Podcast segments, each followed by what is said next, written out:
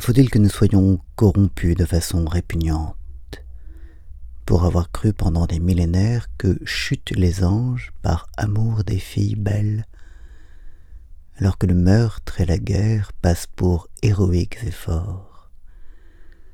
Nos spectacles exaltent et multiplient revolvers et assassins, tués, oui, aimés, peu.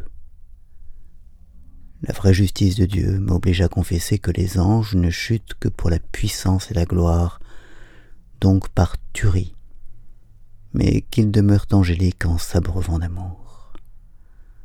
Seule l'humilité, ce mot qui signifie justement la terre, les fait voler au-dessus d'elle.